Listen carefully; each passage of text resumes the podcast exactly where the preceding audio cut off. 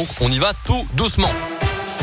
7h30, l'heure de votre scoop info local ici dans la Loire et la Haute-Loire avec Gaëtan Barallon. Bonjour Gaëtan. Bonjour Mika, bonjour à tous. Allez, c'est parti pour l'info à 7h30. Et à la une des naufragés de la route dans la Loire avec la fermeture de l'A89 jusque dans le Puy-de-Dôme en cause les chutes de neige ce week-end dans le secteur. L'autoroute avait d'abord été coupée hier à la mi-journée avant de rouvrir puis d'être à nouveau fermée à la circulation dans les deux sens vers 18h30.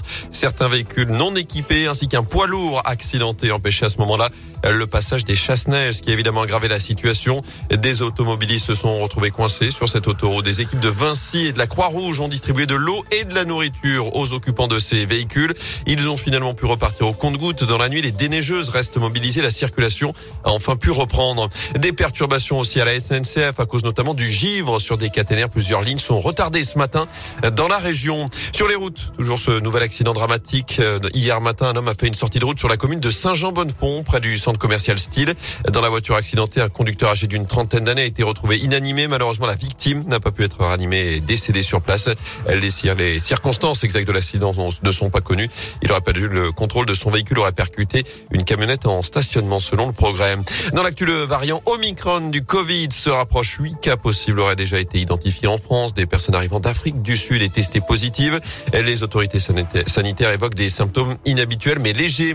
Dans ce contexte, ces nouvelles mesures sanitaires dans les établissements scolaires à partir d'aujourd'hui, les classes ne fermeront plus. Si un cas de Covid est détecté, tous les élèves testés négatifs pourront ensuite retourner en classe. Depuis un mois maintenant, 11 départements expérimentaient ce dispositif dont le bilan reste globalement positif.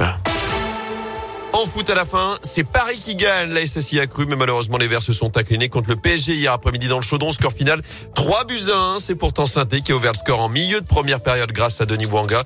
Mais le match a basculé dans le temps additionnel du premier acte. Kolo Zedziak a été expulsé pour attaque sur Mbappé et Paris égalisé dans la foulée. En infériorité numérique après la pause, les Verts ont finalement craqué à 10, à 10 minutes de la fin. Et Maria a marqué le deuxième but parisien. Marquinhos s'est offert un doublé à la 90e scénario qui laisse des regrets à Wabi Kesri. Ce qui est dommage, c'est qu'on joue bien. Pendant 40 minutes, on arrive à ressortir le ballon, à se procurer des situations. C'est sur deux pertes de balles de notre part qu'on se fait contrer, qu'on prend, ce rouge. Donc c'est ce qui est dommageable sur l'action. Puis après, on est à 9 sur le coup de pied arrêté. On prend le but sur ce même coup de pied arrêté. C'est des petits faits de jeu, mais, mais voilà, on a essayé de jouer au ballon. On, s'est battu avec nos armes. Euh, sur quelques séquences, on a réussi à bien s'en sortir. J'aurais aimé quand même voir le match en 11 contre 11 jusqu'à la 90e pour voir ce que ça aurait donné. Alors peut-être qu'on aurait perdu, mais on aurait perdu au moins avec les armes. Là, c'est vrai qu'à 10, on nous, on nous, coupe un peu un, un bras. C'est plus compliqué, surtout contre des joueurs comme ça.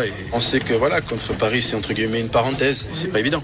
Et avec ce revers, la SS glisse à la dernière place du classement avant un déplacement à Brest mercredi, concurrent direct au maintien cette fois-ci. Enfin, suivre aujourd'hui le tirage au sort des 32e de finale de la Coupe de France. Ce sera à partir de 19h avec l'entrée en liste des clubs de Ligue 1, notamment la SS. Mais on suivra aussi le prochain adversaire d'Andrézieux après son exploit ce week-end. Victoire 3-0 face à Grenoble, pensionnaire de Ligue 2 à l'Envol Stadium. Notez que les matchs auront lieu les 18 et 19 décembre prochains. Merci beaucoup Gaëtan. Moi je les sens bien les deux prochains matchs de la SS là. Il y a Brest. Oui oui, il y a Brest et il y a Rennes. Rennes. Il y a Rennes. Dans le chaudron avec encore les copes fermées dimanche prochain. Ouais, mais alors Rennes quand même, il y aura, euh, il y aura du monde.